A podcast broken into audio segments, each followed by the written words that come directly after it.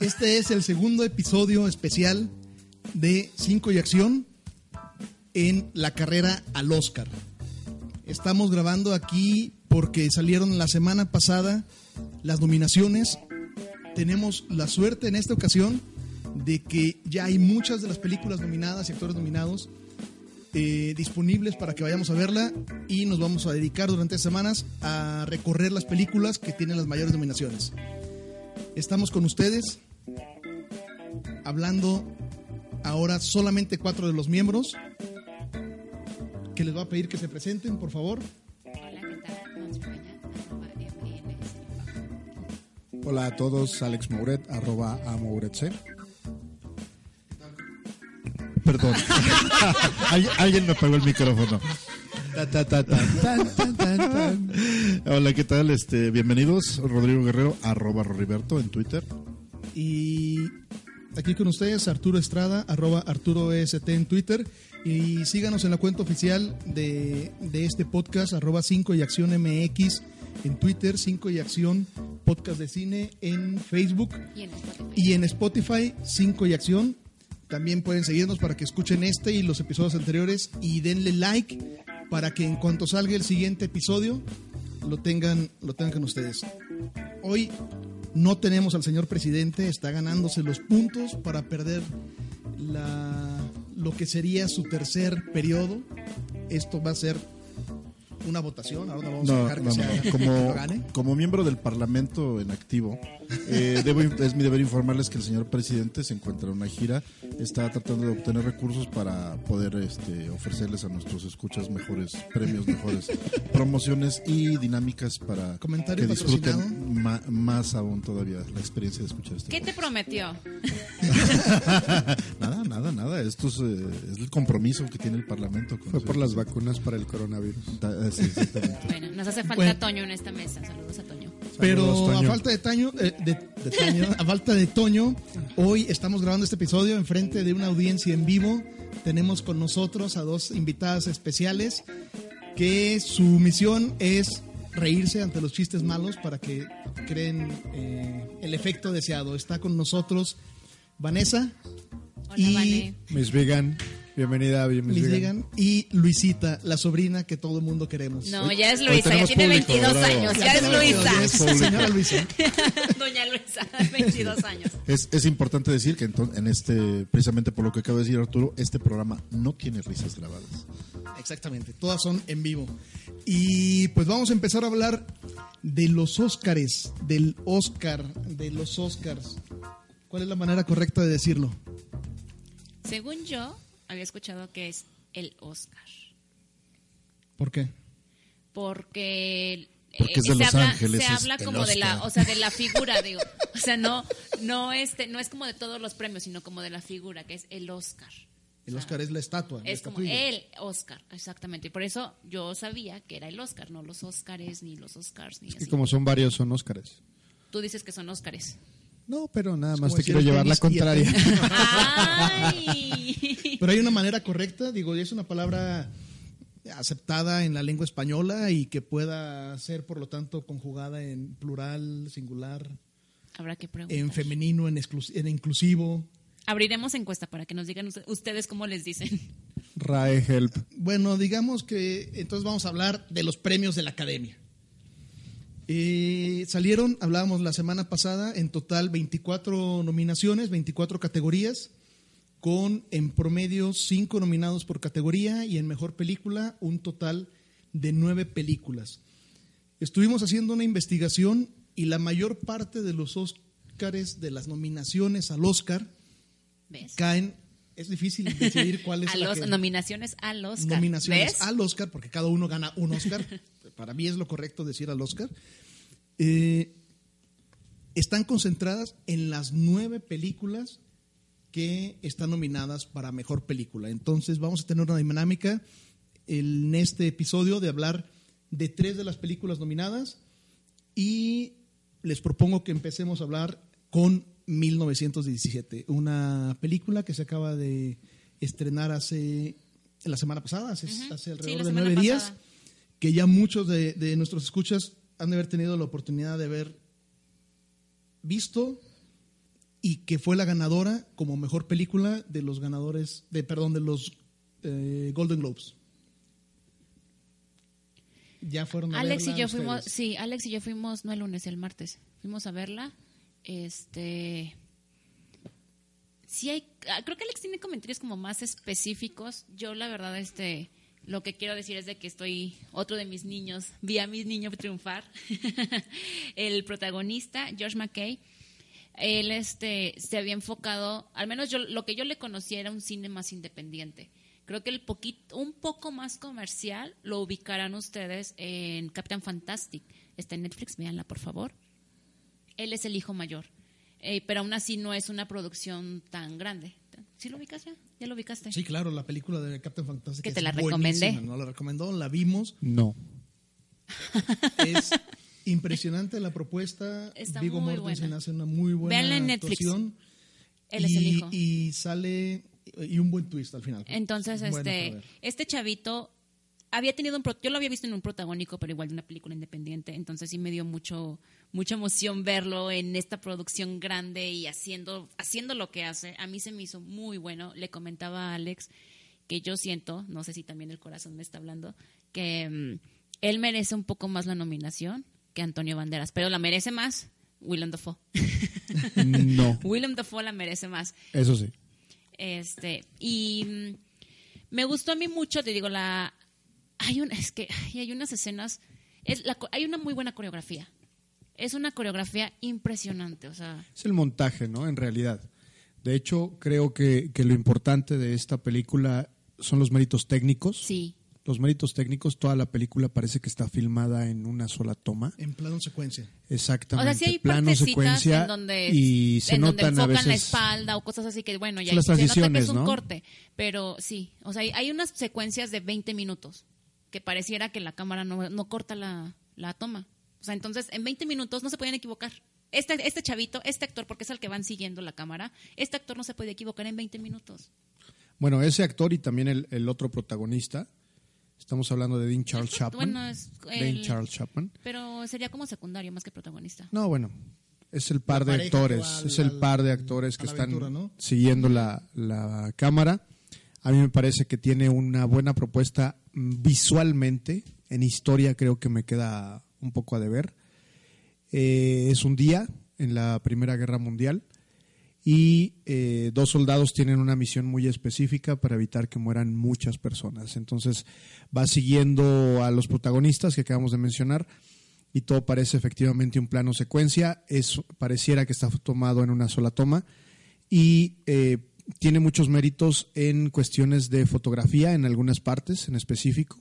Hay algunas eh, escenas que están muy bien fotografiadas. Sí, la fotografía es muy buena. Eh, simple y sencillamente, digo, no es spoiler, es una am, escena donde se encuentra una parte del- del- de un poblado en llamas y hay una toma específica muy buena. O también sí. cuando van en medio de como una, fo- una poza con muertos, también es muy buena esa toma Hay escenas muy. Si bien no es el, el, el gran total de la película haciendo esto, pero también musicalmente creo que la propuesta de 1917 es, es muy buena. ¿Qué? Rodrigo, seguramente tú debes de tener más datos Hay- de, de eh, la perdón, hay un poco de bueno, en sonido y eso hay un poco de comparación con Dunkirk de este Christopher Nolan. y en cuanto a sonido se me hizo mejor Dunkirk. Sí, claro. Roris, ¿tú quieres comentar algo de el- la música? Eh, pues nada más, este 1917, el soundtrack es de Thomas Newman, que es primo de Randy Newman, que Randy Newman seguramente lo, lo pueden ubicar un poquito más, es el responsable de muchas de las mejores canciones de, de Pixar, algunas canciones de Disney, ahí ha, metido mano en muchos de canciones ganadoras, viene de una, de una familia de compositores. Y, pero realmente, bueno, a- acusándole un poco a la estadística, le, le veo poca probabilidad de que, de que gane el premio y comparado contra los otros eh, otros scores que están nominados pues sí este ¿Contra quién creo, que contra contra Joker no tiene nada que hacer. Joker es buenísimo eh, pero bueno hablando de 1917 es una un- una composición un score eh, no de un corte clásico pero involucra en algunos casos algunos sintetizadores le pone mucha atención. Cuando yo lo empecé a escuchar recién que se liberó en Spotify le va muy va por decirlo así, va muy calmado el soundtrack, ¿no? Sí, muy tranquilo, pero empieza a, lle- a llevar, a llevar, a, a- va en, en creciendo, como, como, como dicen los músicos, va subiendo, va subiendo de nivel. Yo no he visto la película, pero con el soundtrack simplemente sí tiene, tiene mérito la nominación porque el soundtrack y sabiendo de, de qué va la película más o menos, que es bélica, te empieza a hacer imaginar cosas. Claro. ¿sí? O, eh, este, en algunos momentos te empiezas a imaginar ¿no? los aviones, este, los biplanos bombardeando, las explosiones, la, muertos por aquí, muertos Que a por final allá. de cuentas, de es, es el, ese es el objetivo de, de la música. Exacto, acompañar la película, pero es, es curioso porque la música por sí sola, en este caso, que Habla. yo no he visto la película, habla. Y sí, sí se merece la nominación, pero bueno, ya Yo veremos no cómo sé le va. si la Sí, de tiene mejor como- película, sí, se me, o sea, bueno, es que le ha ido muy bien en cuanto a, otros premios, y lo dijo Arturo en los Golden Globes, pero no sé. si De, de- de- de hecho, todas las nominaciones que trae es en la parte técnica, Sí. si acaso nada más el guion original y la dirección, pero no tiene na- nada en, en actuaciones. De director, nada. yo sí, este, o sea, sí está súper bien merecido ese, esa, esa nominación. El director es Sam Méndez, lo ubicarán porque fue el director de la- estas últimas entregas de 007 y American Beauty, que es la famosísima de Kevin Spacey. Donde ganó el Oscar Kevin Spacey y donde Sam Mendes también ganó. Es, es muy buena película y Sam Mendes también ganó a mejor director, si no me equivoco, en el 99 fue cuando ganó Belleza Americana. O sea, ganó Sam Mendes por dirigir Belleza Americana. Entonces, o sea, yo Y- sí, enti- sí entiendo la nominación de director. Y además tomen en cuenta que Sam Mendes no solamente, bueno, dirigió y escribió el guion. El guion es, también está nominada a guion original 1917 por, eh, por, guion, por guion original. Lo escribió Sam Mendes. Estaba escuchando un, un comentario, un artículo donde decían que eh, Sam Mendes sacó esta historia a partir de escuchar a su abuelo, quien estuvo en la, en la Primera Guerra Ay, sí, de Mundial hecho sí le da el agradecimiento al final, ¿verdad? Así es. eh, que él estuvo escuchando a su abuelo, empezó a escribir al respecto de lo que su abuelo le contaba y estuvo pensando varios años de cómo podía poner las experiencias que había tenido su abuelo en una película. En 1917, tal vez el guion que tiene su razón de estar ahí, de estar Sam Méndez como mejor película, mejor director y mejor guion, por este toque personal, a diferencia de lo que tuvo el resto de, la- de- de su- de su trabajo, que en dirección no es, no es tanto, ha dirigido 10 películas en, en- en- En muchos su historia. años, Bueno, años. ha tenido 10 trabajos como director, de lo que más le conocemos es eh, Belleza Americana, Camino a la Perdición, una historia de gángster con, con Tom Hanks, Solo un sueño, donde sale Leonardo DiCaprio y Kate Winslet. Esa película también es muy bonita. Es Es bonita. tierna y después hace esta megaproducción donde tiene la oportunidad de hacer gala de todo el, el repertorio técnico que le terminó, de, de armó un equipo que termina estando nominado en total en 10 categorías. Está en película, en director, en guion original, cinematografía, maquillaje, diseño de producción, música, efectos visuales, mezcla de sonido y edición de sonido. Toda la parte técnica la tiene, la tiene Nominada. nominada como, como director. Es que sí es muy buena esa, en esa parte. Pues creo que sí sería, reafirmo, lo único por lo cual es muy valiosa la película, sí. Otro tipo de méritos, hay gente que demerita un poco el guion precisamente porque carece como de rigor histórico. Estaba leyendo que sí hay cosas que no corresponderían a, a cuestiones verídicas, pero eh, ciertamente a nivel actoral no hay una competencia de los protagonistas, ni siquiera de los secundarios, No. contra otros. Oye, yo, yo- yo porque le tengo cariño al principal, pero, Sí, no, pero del los no. secundarios, la verdad, no. no.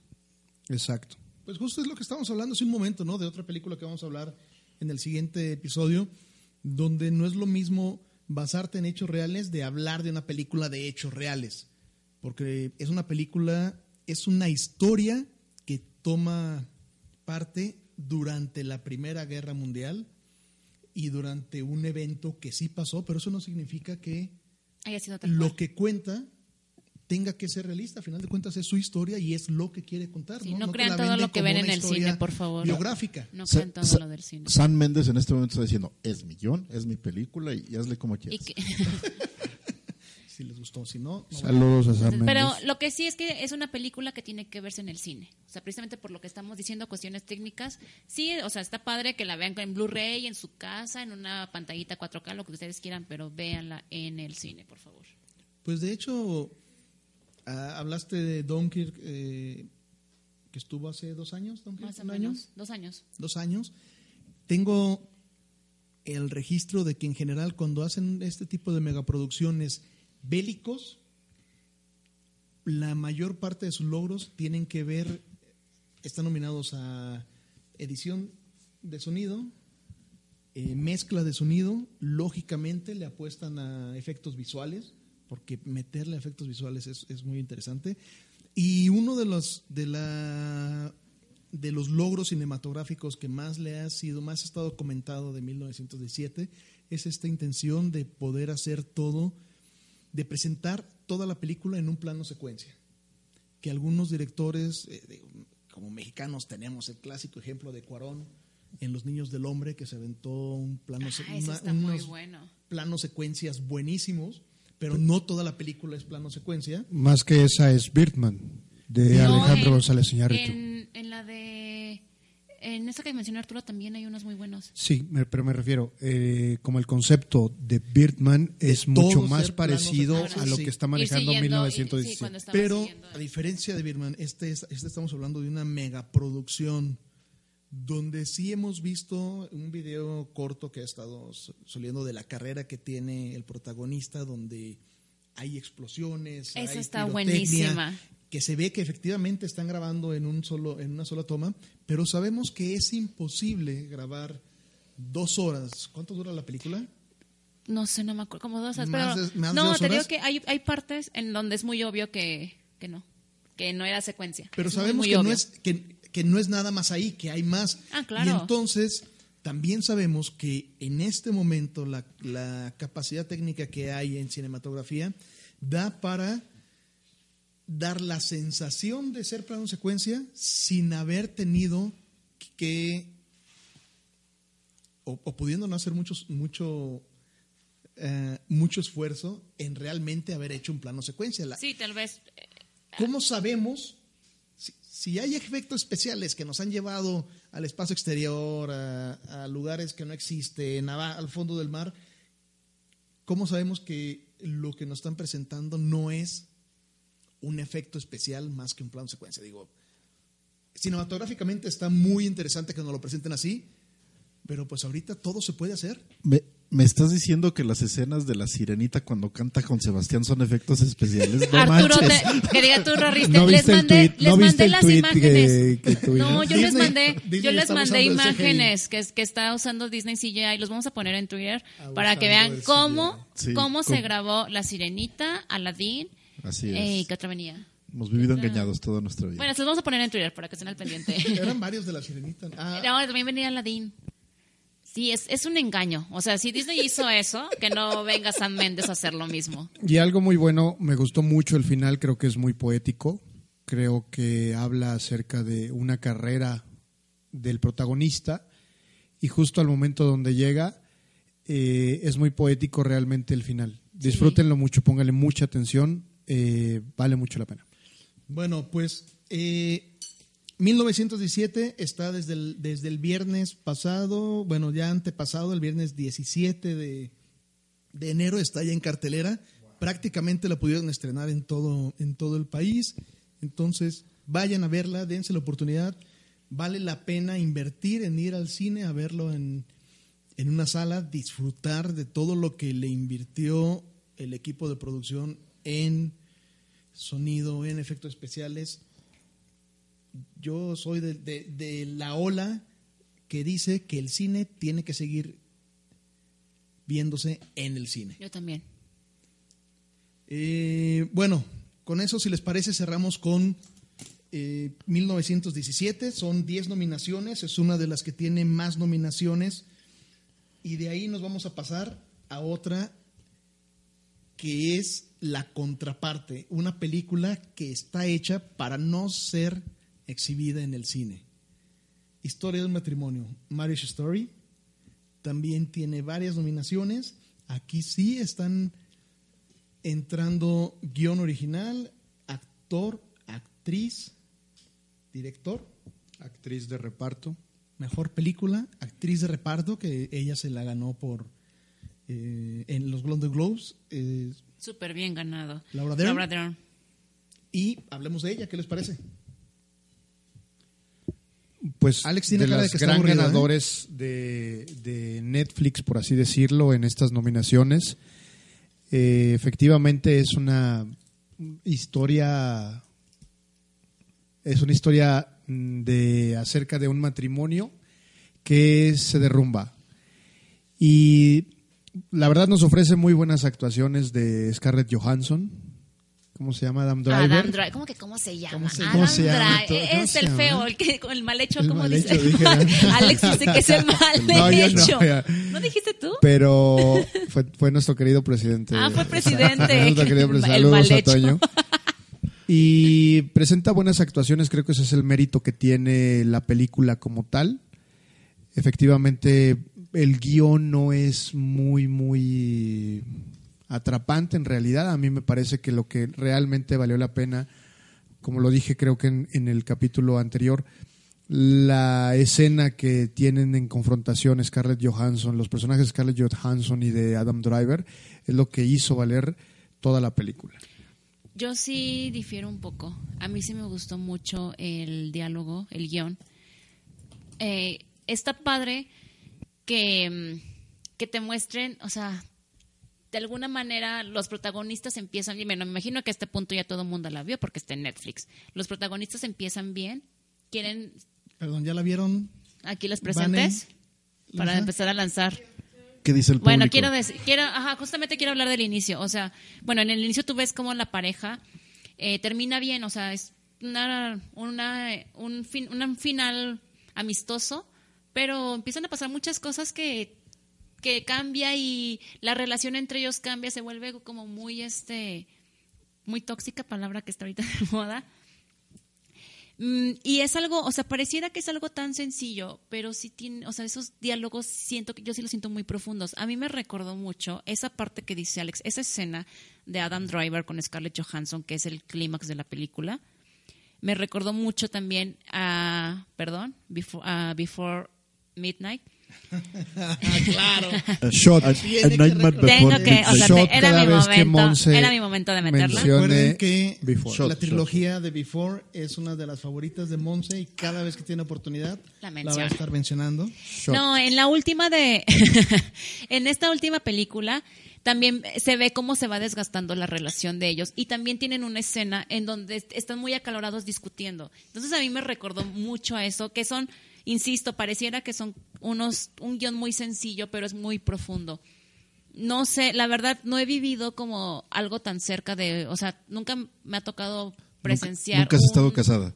también, este, un, un, un divorcio como vivirlo tan cercano.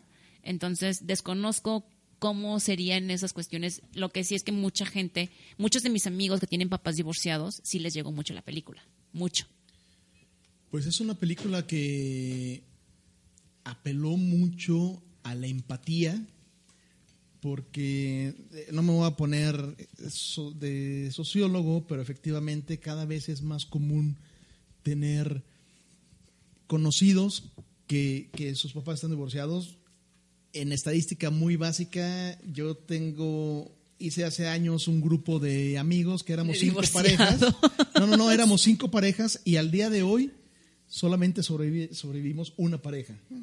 Entonces, en estadística es, una, es un éxito de- del 20% en un periodo de cinco años. Entonces, creo que apela mucho a la empatía y les, y les voy a decir porque, uno, lógicamente el tema del, del matrimonio. Dos, apela a que hay, de que la gente es, de, de que las personas son inteligentes y en general son prudentes, pero en una situación como esta, nadie sabe cómo va a reaccionar. Y alguien que dé un paso extra, que es lo que pasa en la historia de que, oye, no, es que yo quiero llevarme tranquila, quiero llevarme tranquila, tú ve con esta abogada. Y algo cambia y Todo se detona. todo escala a un tema increíble que, que creo que la película tarda hay muchas escenas en donde te, te dan a entender, por lo menos en mi, en, en mi interpretación, es que Adam Driver, el personaje que hace Adam Driver, sigue enamorado, pero aprendió a ver a alguien más allá de la que tenía como esposa. La última canción que le dedica cu- cuando canta es, es una cuestión. A mí lo que me encanta son las cartas. Las cartas sí fue así de... Y con eso empieza. "Ah, Las cartas están preciosas. Le canta, y la chancla que yo tiro. No, no, no. De hecho, Aquella que no me supo No, ¿cuál es la de la donde pisa una leona? Hay una de Jenny Rivera, sí, no, ¿no? Jenny Rivera en ¿No este deja podcast. huella gata Rodrigo, cómo? para el podcast, cerramos, no podemos Chiqui. hablar de chiquis, suples a... Chiquis. Eh, Chiquis estuvo con nosotros hace un tres par de podcasts, tres podcasts. Entonces, se está, está haciendo su campaña para integrar. Pero bueno, la- Este- las, let- las, las cartas están preciosas. Yo, yo quiero, aparte de la empatía, es, esta historia pudo haber tomado parte en cualquier círculo social y seguir siendo un, un trama interesante. Sin embargo, creo que un, un éxito de, de la trama, de- del guion, es ponerla en algo que además iba a ser empatía con la gente que vota con los Óscares. O sea, es un director, es una actriz que quiere dirigir, es el mundo, es, es la pasión que mucha de la gente que está adentro puede llegar a sentir. ¿Cuántos actores no hemos visto que, que se convierten a empezar a dirigir, a empezar a, a- a producir, a pensar más allá, que nosotros como espectadores nos gusta ver al, al actor como actor? Y, y pocas veces le damos seguimiento a un actor que nos gusta a su trabajo como director y de repente nos damos cuenta que gente como el señor, eh, Cara de papa.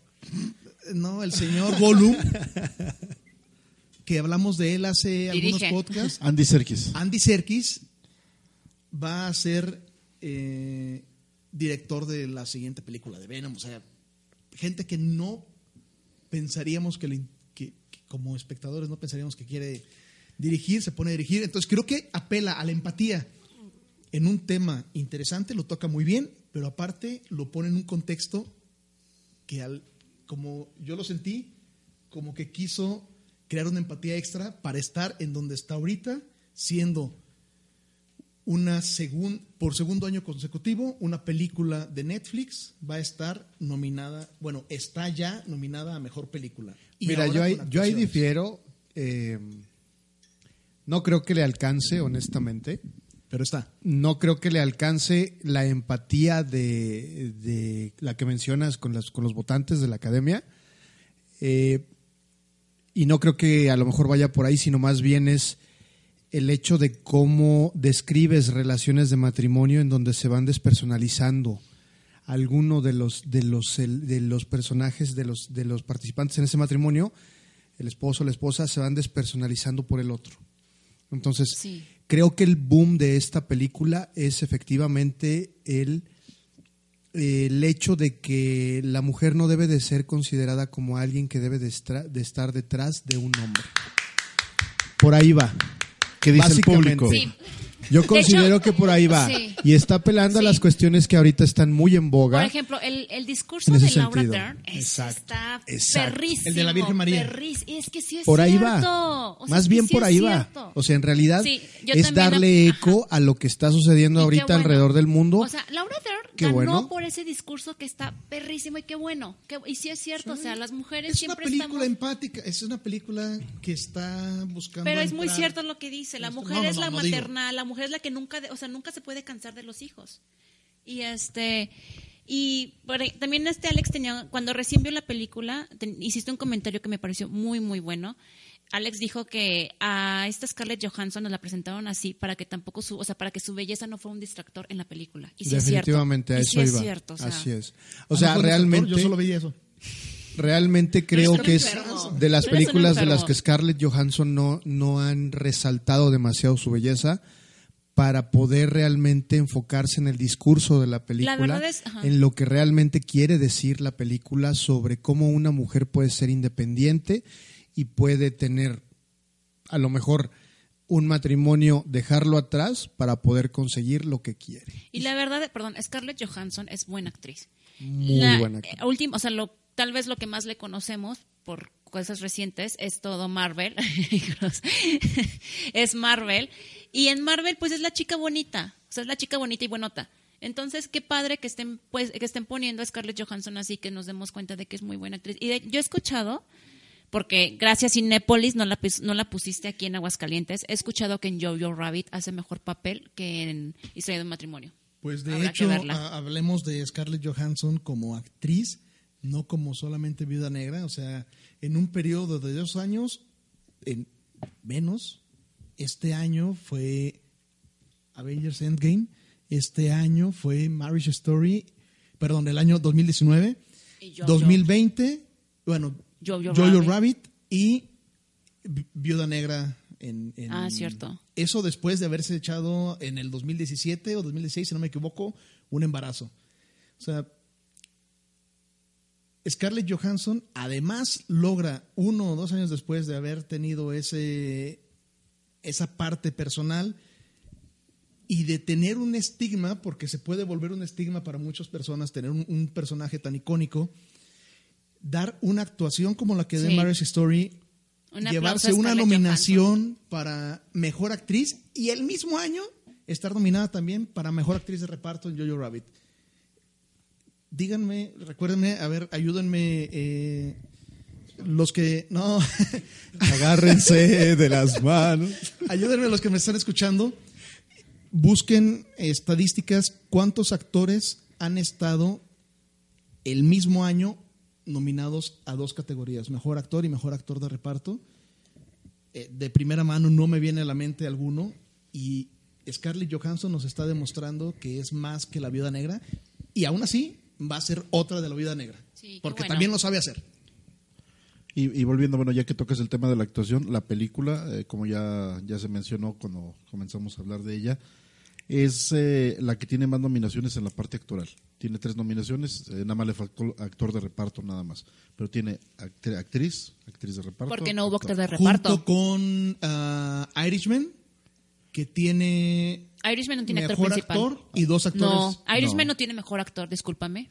Tiene, nada más No, tiene, Robert tiene Robert dos- De Niro no quedó para mejor actor. tiene- está nominado do- A dos por actores de reparto, entonces. Ajá. Pero Historia del matrimonio tiene tres nominaciones en la parte actoral.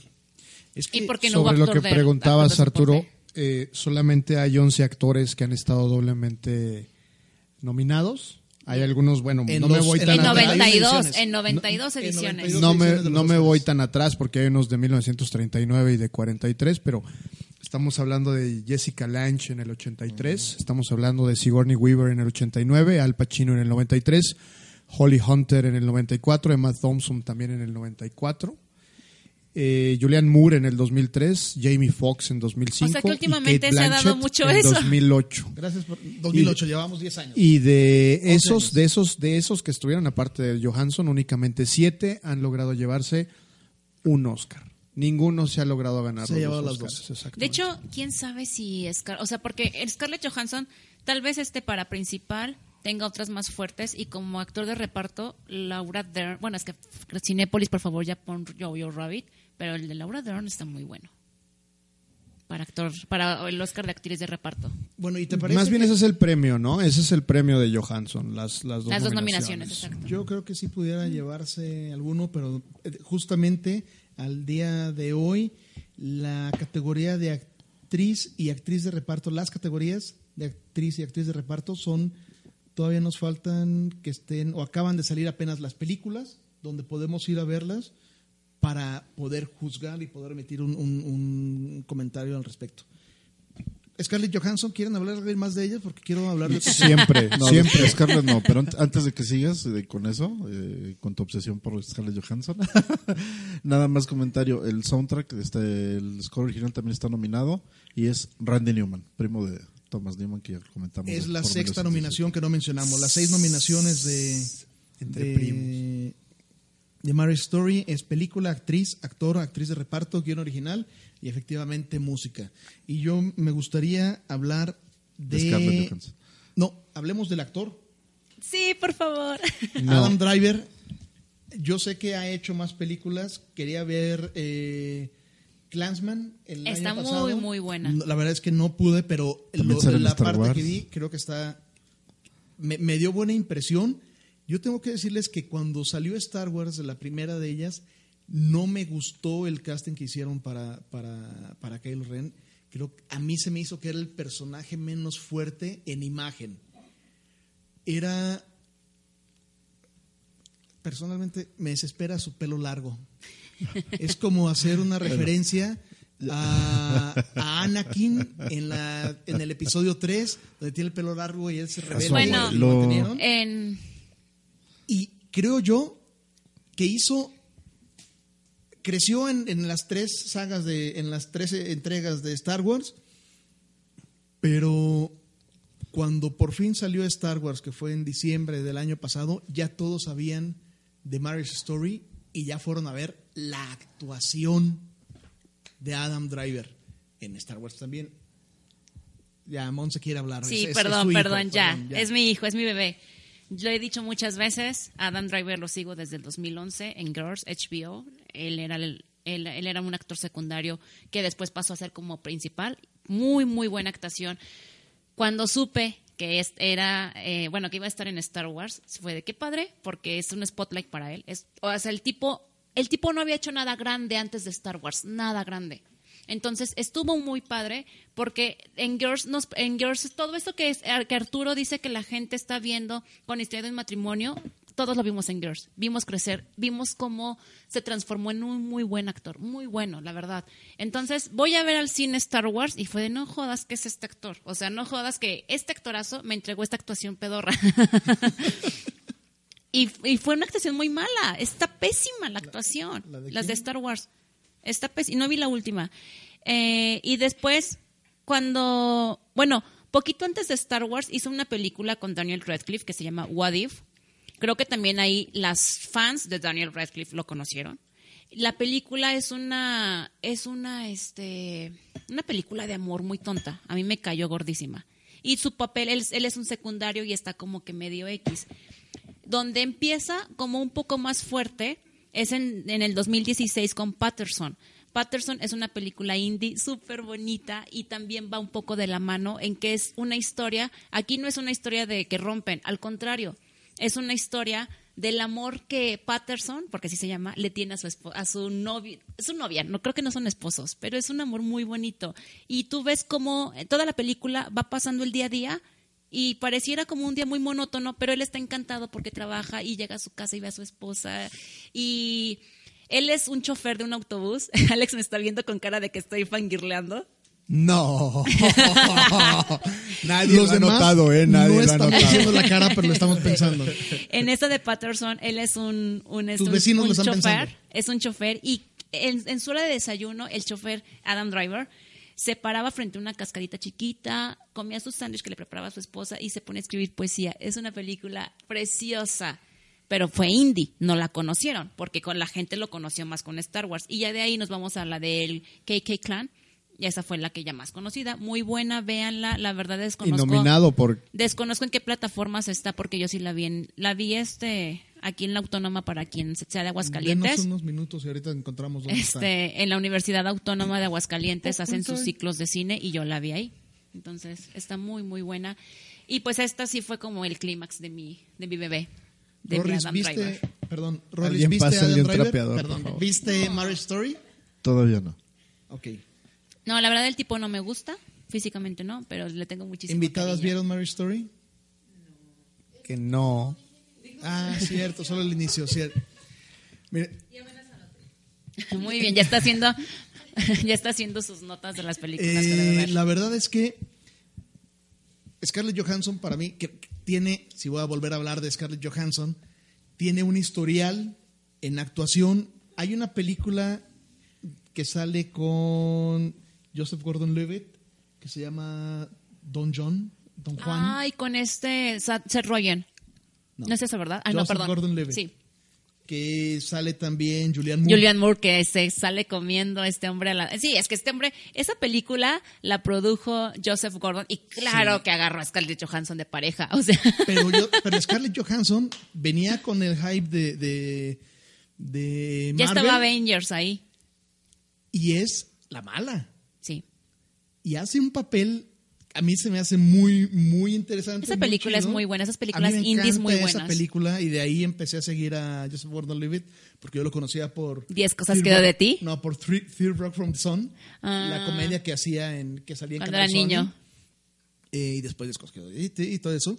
Pero entonces, bueno, Scarlett Johansson tiene un historial más, más grande.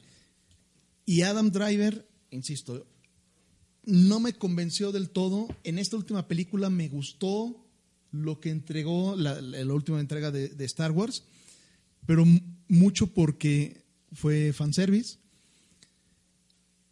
Y cuando lo vi en, Marriage Story y empezó a actuar y empezó a actuar con, con una posición en la cual decía, pero es que ese es el acuerdo que teníamos, o sea, es así.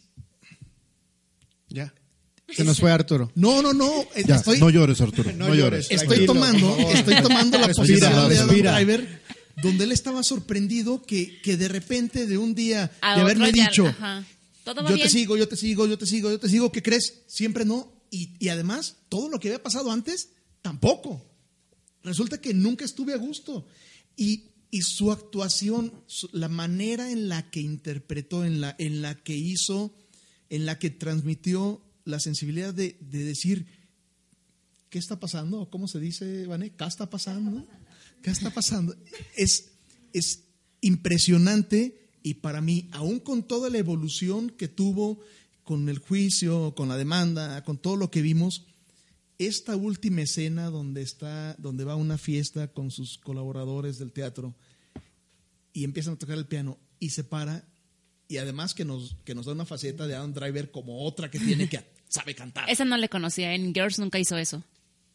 y canta, pero no canta nada más ni se vuelve una cuestión musical. Se libera. Es, yo creo que dentro el pico, todo el mundo habla de la discusión. Para mí el pico de, de empatía, de, de sensaciones, es esa canción. Y ahí cierra y continúa. Sí, fue su, su cierre. Entonces, Adam sí. Driver también me pongo de pie en esa canción. Quiero seguir Toda viendo la película. Qué bueno. De hecho, yo, yo, si ya empezamos a hablar de favoritos, yo por esa actuación creo que va a ser la competencia más cercana para el que vamos a empezar a hablar en este momento. Si les parece, empecemos a hablar de la película con mayores nominaciones en esta edición de los Óscares, que es la 92, si no me equivoco. 92, sí. El Bromas. El guasón. El Joker. Guasontle. Versión mexicana. ¿no?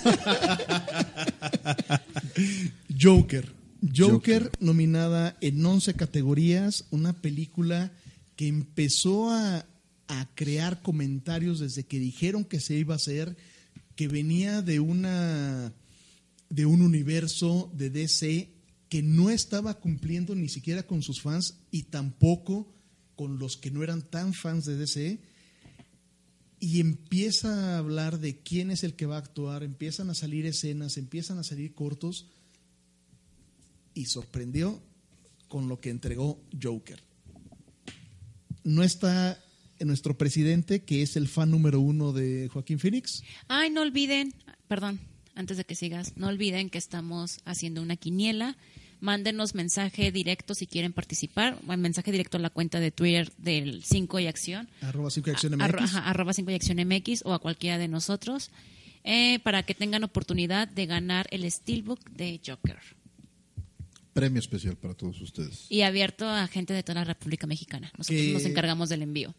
que aprovecho para poner las reglas, eh, va a ser, van a tener que poner su ganador para las 24 categorías. El que tenga más aciertos se llevará el Steelbook de Joker. Si hay dos personas o más con la misma cantidad de aciertos, ganará el que envió Su respuesta antes. sus respuestas con, con mayor anticipación. Y el último, la fecha para entregarlo será el viernes Siete. ¿Cuántos dedos tienes? Viernes 7 de febrero. A las Quítenle 12 de la cuba. noche. Lo que llegue. La pachita, el sábado ya. A las 12 a las 0 horas con un minuto ya no va a contar. Qué bueno que no dijiste 14. Y muchas ¿eh? gracias a los que ya han participado. Much- Y muchas gracias sí- para los que ya han Sí participado. han sido varios. Muchas gracias. Hablemos de Joker. Ya. Lógicamente tenemos que hablar de la actuación de... Bueno, ya es, es obvio que en la mesa ya todos vimos esta película, inclusive el, el público invitado. Eh, híjole, es tremenda. De las películas, eh, independientemente de las, de las que he visto nominadas eh, o no nominadas, ha sido la película que más me ha, impactado en general. Muchísimo. Por todo el contenido, obviamente la, la actuación de Joaquin Phoenix. Eh, justamente el día que la vi en el estreno cuando salí eh, empecé ahora sí que empecé empecé a fregar con Gaby mi esposa dice va a ganar mejor actor va bueno, por lo menos va a estar nominado en mejor mejor soundtrack va a estar eh, en guion edición de sonido y así empezando y, y realmente pues no me lo esperaba yo creo que sobrepasó mis expectativas la película al ser como ya lo dijo Arturo la película con más nominaciones de esta esta edición y y pues a mí, a mí bueno, ya, ya, ya, lo, ya lo hemos establecido, ya lo, ya lo eh, he demostrado en este episodio. El soundtrack, me, los soundtracks, me- eh, lo que son las, eh, el score original me mueve mucho. Mucho. Sí, y justamente a mí me llama mu- mucho la atención. No puedo pronunciar muy bien el nombre, si de por sí el inglés no me sale, creo que el islandés tampoco. No, no me- se me da mucho. Hildur Gurnardóttir. Muchas gracias. Aquí nuestro especialista en, en islandés antiguo me ha ayudado. Eh, comparándolo, por ejemplo, con John Williams, que también está nominado por el, el soundtrack de Star Wars, que ha hecho 184 composiciones para películas, ha tenido 46 nominaciones, 5 premios. Hildur, Hildur ¿qué, perdón? Gurnardóttir. Eh, Hildur González, vamos a llamar. ha, ha hecho, ha hecho solamente cinco Como trabajos. Bruno por- Díaz también. Sí, Bruno Díaz. Hildur González. Eh, ha hecho cinco trabajos nada más para películas. A este, a este Alex ya le está saltando la venita de la frente. Escucha. Te aplaudo. Soy Hildur práctico, González. soy práctico. Hildur González, ya eres mexicana.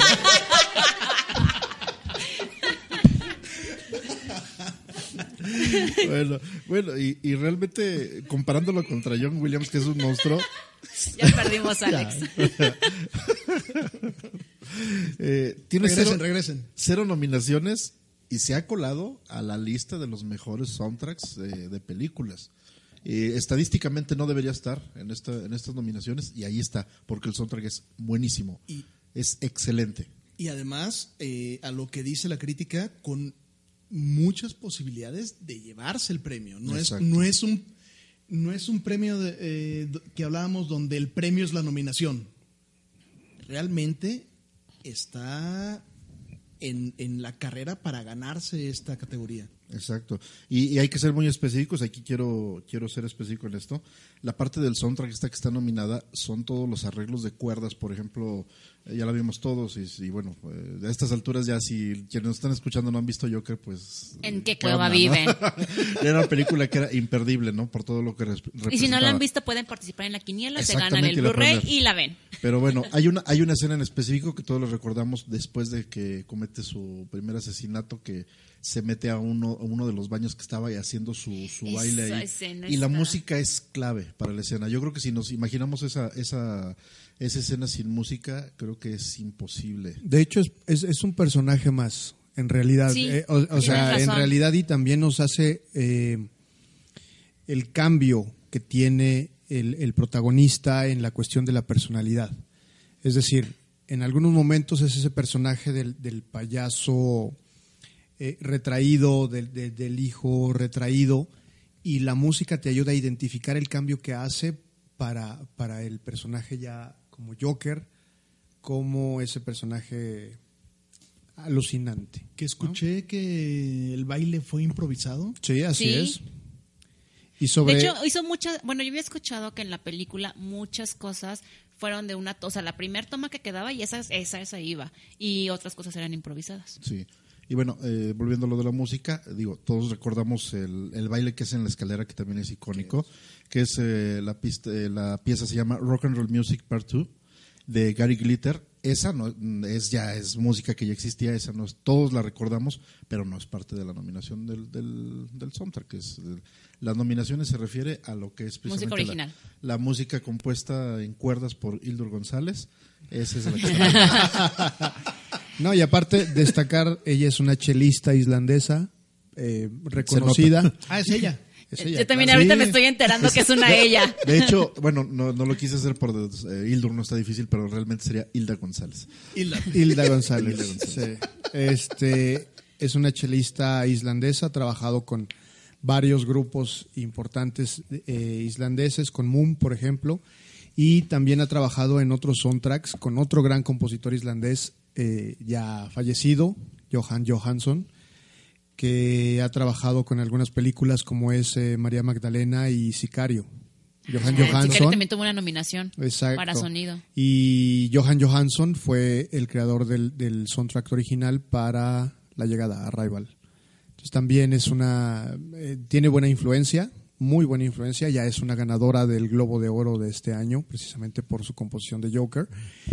Y en su haber, pues tiene también seis discos, seis discos en solitario. Entonces, escúchenlo. Yo, yo la conozco por el de 2009, Without Thinking. Muy buena, Sí, de es- verdad. Es, uno de esos artistas con poca producción, pero con mucha calidad, y se nota en la película. Yo, por ejemplo, de las películas que están nominadas a mejor película y las que ya vi, porque Cinepolis, gracias. este, esta Joker fue a mí la que más me movió. No digo que quería salir a la calle y golpear, no, no, no, no, no. o sea, pero pongo en primer lugar Joker y en segundo Parasite. Son las que más, más fibras me han movido, más, más me han metido a la película. Pero Joker es impresionante. En la parte en donde él, donde gente que está apoyando a Joker choca la patrulla para que él pueda salir y que él se levanta, se va, se va encima del cofre del coche, les juro, o sea, estuve a dos de llorar. Mis emociones en ese punto estaban al límite, o sea, ten- yo tenía, tenía ganas de llorar, pero era, era como ganas de llorar de, De emoción, de no, no, es- no sé, es que era, de terror. a ver, ahorita hablando, es que es como de, de lo que te hace sentir Joaquín Phoenix. O sea, eso que te, tú sientes, que es- creo que fue mucho el debate con esta película, que, que le estamos Empatía. dando... Ajá, que es la empatía con el, con el personaje de... ay, Con el y lo mismo pasa en Parasites. Pero a mí me, me- me tocó, bueno, me, me movió más por la música, por, por Joaquín Phoenix, por, por cómo se movía él al caminar. Me ambiente, movió ¿no? más También. por Fíjate que es impactante de verdad el hecho de que estábamos en el cine Monse y yo y al terminar la película Acuérdate que Eh, fuimos con Arturo la sí, primera sí te vez. quedas, Voy a platicar eso. sí te quedas como, como en cierto shock, en cierto punto en lo que empiezas a digerir todo Sí, lo que de- acabas ajá, de ver. Eso. No nos pasaba, los yo creo que desde y, el- y no desde Arrival. Desde Arrival, no nos pasaba desde Es- Arrival. Y es cierto, no es que estés eh, romantizando la violencia ni las enfermedades mentales, ni mucho menos. Pero sí, efectivamente, nunca habías pensado en un personaje de DC, por ejemplo, que en general todos sus personajes son complicados psicológicamente, pero que, que ahora en, en Joker le están dando un antecedente muy fuerte, un antecedente que a lo mejor yo en lo particular no lo conocía. Exacto. Yo no soy tan, tan fan de películas de superhéroes, pero ciertamente esta es una película que te impacta. O sea, no hay una manera de verla en la que salgas indiferente. Esa- o sea, para bien o para mal, pero te llega. Bueno, tengo que comentarles eh, a los que nos están escuchando que la dinámica que tenemos los cinco integrantes de este, de este podcast comenzó, para empezar, cuatro de los cinco trabajamos en la misma empresa. De hecho, las dos personas que están, eh, Vane y Luisita, que nos están acompañando, también trabajaron en la misma empresa. Entonces, trabajan... Sí, por favor. Déjalo así, Arturo, déjalo así. Déjalo fluir ya. Cortan eso. Por favor. Bueno, pero, pero una parte de la dinámica interesante ha sido que, sobre todo cuando hay megaproducciones y sobre todo cuando han sido de superhéroes, nos hemos juntado para ir a verlas y vamos a verlas en estreno. Joker fue Juntos una como hermanitos. como hermanos. Eh, Joker no pudimos coordinarnos y a mí y yo me tardé casi una semana en ir a, en ir a verla. No, No, No, un fin de semana, un fin de semana. Y- pero porque yo estaba afuera y entonces les dije, no, no, no, espérenme, yo voy a regresar y vamos Sí, el lunes pero a nos- verla. nos dijo- Ah, sí, vamos. Y, y, oigan, pues ya estoy aquí, vamos a verla. Ah, pues yo no puedo, yo no puedo. Y Alex y Monse, yo sí puedo, vamos a verla. Se fueron conmigo a verla, disfruté la película como no tienen una idea. Y volteó a verlos en esta escena que habla Monse, donde Joker está, está hablando. No, Y- ya era... era- Está- y, ellos le estaban, le estaban disfrutando. Cierra la película y los dos volteándome a ver Esperando la Con reacción la de reacción, Arturo. claro. con cara de culpables. No, no, no. No, no, no, estamos esperando Con cara de culpables. Yo No. nunca me Y sentí me culpable, Yo tampoco. Yo y tampoco. me preguntan, ¿te gustó? Sí. ¿A ustedes? Tenemos que confesarte algo. No. Ya la habíamos visto. No, no, no, de hecho fue, no, no, no, de hecho fue más, Alex le pregunta, le pregunta a Arturo, oye, ¿qué te pareció la película? Y Arturo luego, luego, cabrones, ya la habían visto. fue así, fue así, o sea, ni si tú luego, luego te Es imaginaste. que la cara de culpables ni la siquiera, tenían. ni siquiera hubo, hubo que decirte. Porque no había cómo haber visto esa película Y no y estar tan tranquilos como estaban No, ellos. de hecho, no, no, no, no, no. Yo no estaba tranquila. O sea, yo aún así, la segunda vez que la vi en el cine, yo me, me, este, perdón, me, o sea, seguía choqueada, no tanto, pero sí seguía choqueada. No, Sí, pero aparte te da la posibilidad de, de analizarla un poco más, de, ver de al detalle, de ver todo esto, ¿no? Entonces, pues sí, nos Tenían ganó, cara de nos análisis, ganó, no- nos no de- ganó. no de emoción. ¿Quién te gana andar de vago toda la vida? De hecho, Bueno. eh, si a esas vamos, Rorris nos ganó porque Rorris fue el viernes a verla. Ah, sí, él sí, tú fuiste al estreno. y ¿no? también Toño fue al Toño. estreno, También, sí. no, To- Toño también fue el viernes. Ah, ok. Toño, Toño y Rorris En este momento hacemos el podcast, cierren todo, vámonos. Chiquis. Pero bueno. Chiquis, los micrófonos y ya tú te cargas de todo.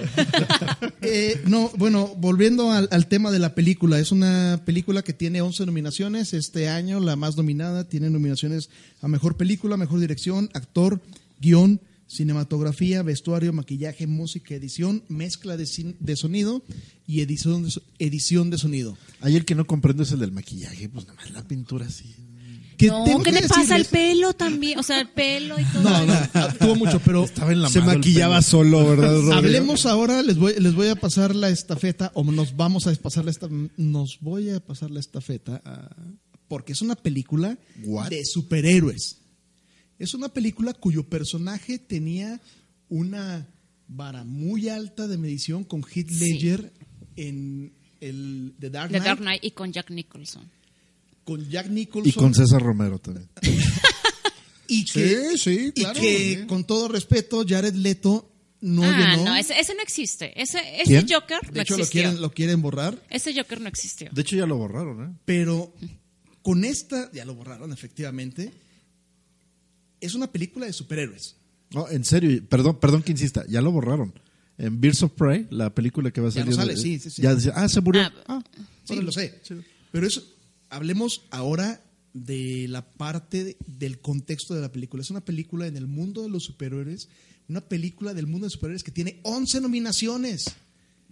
Que no es Black Panther nominada por, por Políticamente correcto. políticamente correcta a mejor película. Es una película con mejor actuación, mejor dirección, mejor cinematografía, mejor Sí, o sea, eh, y con grandes oportunidades, oportunidades de llevarse prácticamente las, las grandes categorías. Mejor actor, mejor película y mejor dirección. Y es una película de superhéroes y con un Joker. No, no nos va a hacer olvidar a Heath Ledger. Heath Ledger está escrito en piedra. Pero desde el, desde el maquillaje que le dieron la primera vez que salió, yo dije, ah, vamos, eso está muy sencillo. Y, y cuando lo ves en la película dices, bravo. Pero, pero fíjate que es curioso, ahorita que dices, sí, es de DC, son personajes de DC, pero realmente no es una película de superhéroes. Bueno, Porque tanto, o sea, sí, de por algo manera... sentimos empatía, no es de- el, sí, por algo exacto, sentimos de, empatía. de manera clásica, tanto Batman como el Guasón, sí tienen habilidades y toda la cosa y todo eso. Pero en el contexto de la película, son un par de seres humanos. Sí. Tanto Bruce Wayne, el- cuando sale como niño, es un, es un ser humano. Y está a mer- a merced del guasón, que también es un ser humano más frágil todavía por su estado mental. A pesar de que comete las, las fechorías de, más viles, ¿no? Que De ahí el impacto que tiene entonces con el espectador. O sea, te está hablando a nivel de ser humano.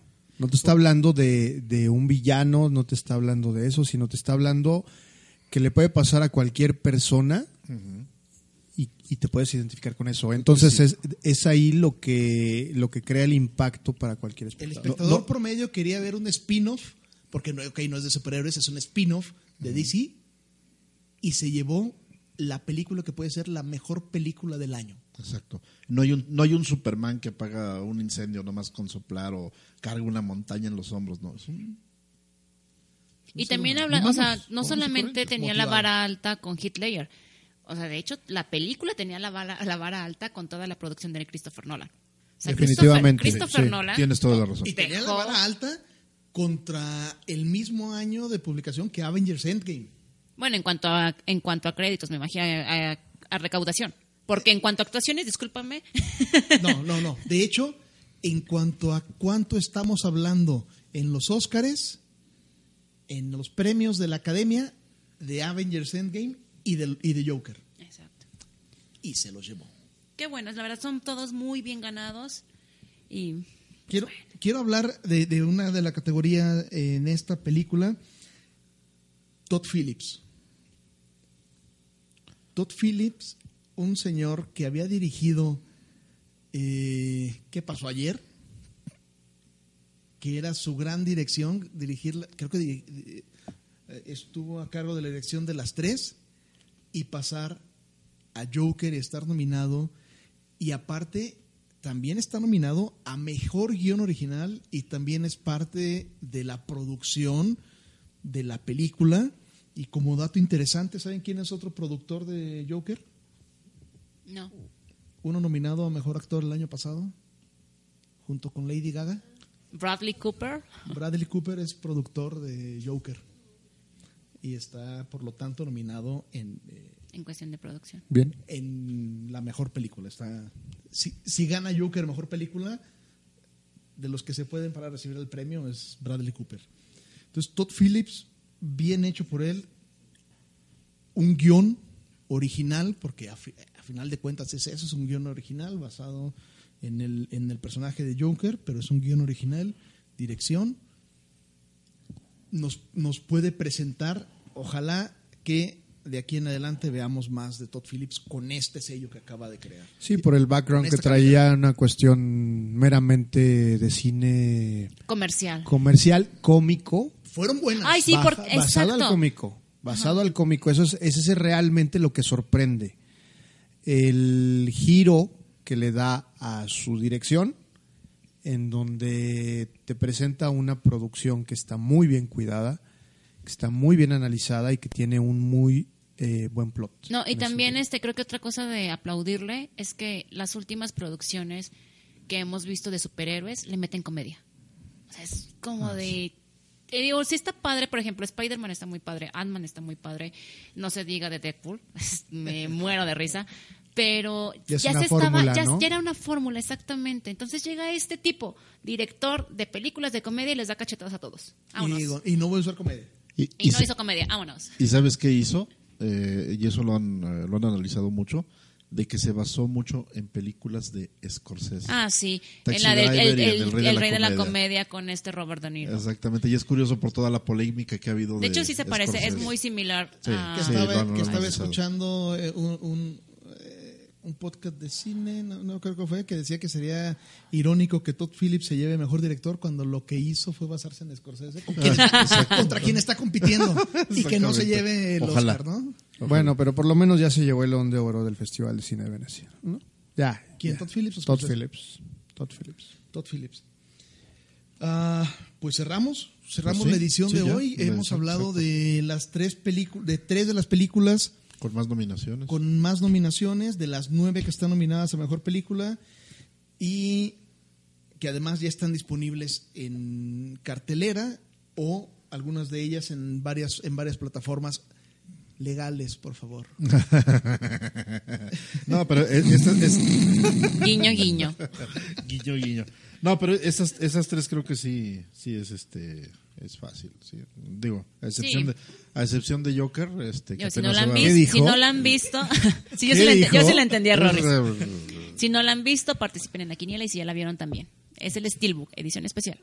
Así es. Sí, Es si, una no visto, si no han visto Joker es buena oportunidad que se ganen el, el, eh, este de ese- Del este, del este. Este del este. ya vamos a empezar con las clases de inglés de Rodrigo. No, Rodrigo, no hagas eso. No. Este Fondo no, Rodrigo, Este fondo comentario no. fue patrocinado por Mezcal Mil, Mil Diablos. Interlingua, nos, nos surge un patrocinio, por favor. Salud. Muy bien, pues. Oceánica, entonces, por favor, también. Ayuda, Rodrigo. cerremos. La intención es que fue- este fuera un podcast rápido. Recuerden que tenemos que tenemos la quiniela. Manden un mensaje a la página oficial de arroba 5 en acción. Puede ser, eh, eh, por DM a alguno de nosotros o también en la página de Facebook 5 y acción. Y participen en el concurso que estamos haciendo para llevarse el Steelbook de Joker, que estamos vaticinando que se va a llenar, llevar varios premios. También aprovechamos para mandar algunos saludos. A Omar Verduga, de, que nos escucha hasta Londres. Saludos. Y a Veridiana Torres en Estados Unidos. Bueno, yo le mando saludos a... a una- traigo, traigo aquí mi lista, perdón, permítanme, déjenme sacar mis papelitos. No, bueno, de nuestros escuchas frecuentes, Diana Ornelas, Tercia Arbizu, María Guadalupe Martín del Campo, este Adrián Saucedo y también por ahí este a Gaby, mi esposa, que seguramente también se va a divertir escuchando esto cuando Ya mero llega. ya me lo llego. Um, a Mariana Els, nada más. Todos los demás no le importan a 11 hoy, solo Marianelis. Nada más es que tengo uno por día. Y a entonces- Gina. Gina. Ah, maldición, sí. Gina, yo, si no te mandas saludos, Monse, yo te saludo. ya. De, de hecho, eh, haciendo un paréntesis, si nos escuchan y quieren que les mandemos algún saludo en especial, pues eh, háganlo a través de nuestras redes, hagan esa solicitud y pues aquí dedicaremos una, una parte del podcast para enviarlo. Y yo, de los nuevos escuchas de esta semana, eh, eh, mando saludos a Araceli García y Carlos, Mercados en- y Carlos Mercado en Guadalajara, que espero que pronto nos estén visitando acá a Aguascalientes. Si tienen algo que aportar, bienvenidos. Ah, y por cierto, eh, ya llegamos a 41 seguidores en la semana. ¿Qué quiere decir esto? Que ya está disponible la parte 2 del, del segundo episodio de, de nuestro podcast.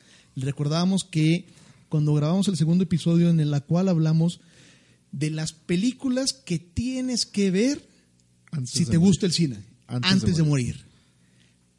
El tema fue que nos pusimos a hablar de, de- con esta intención y solamente duró cuatro horas. No la más, primera no no, la pusimos. Las- la segunda ya estaba disponible en el podcast.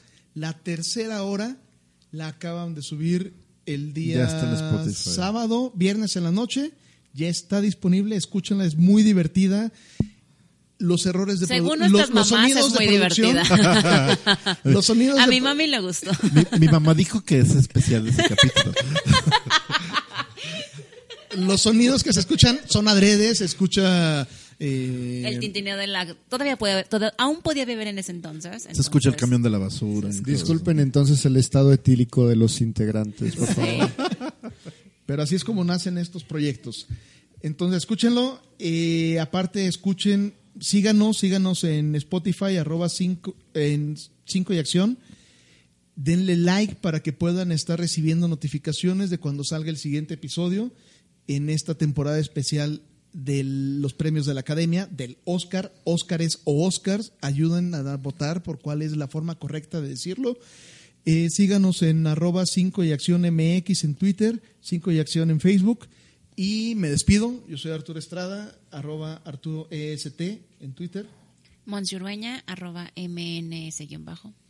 Alex Mauret, arroba a Mauret C en Twitter. Y arroba Roriberto en todas las redes, excepto en Facebook, donde me encuentran como Rodrigo Guerrero.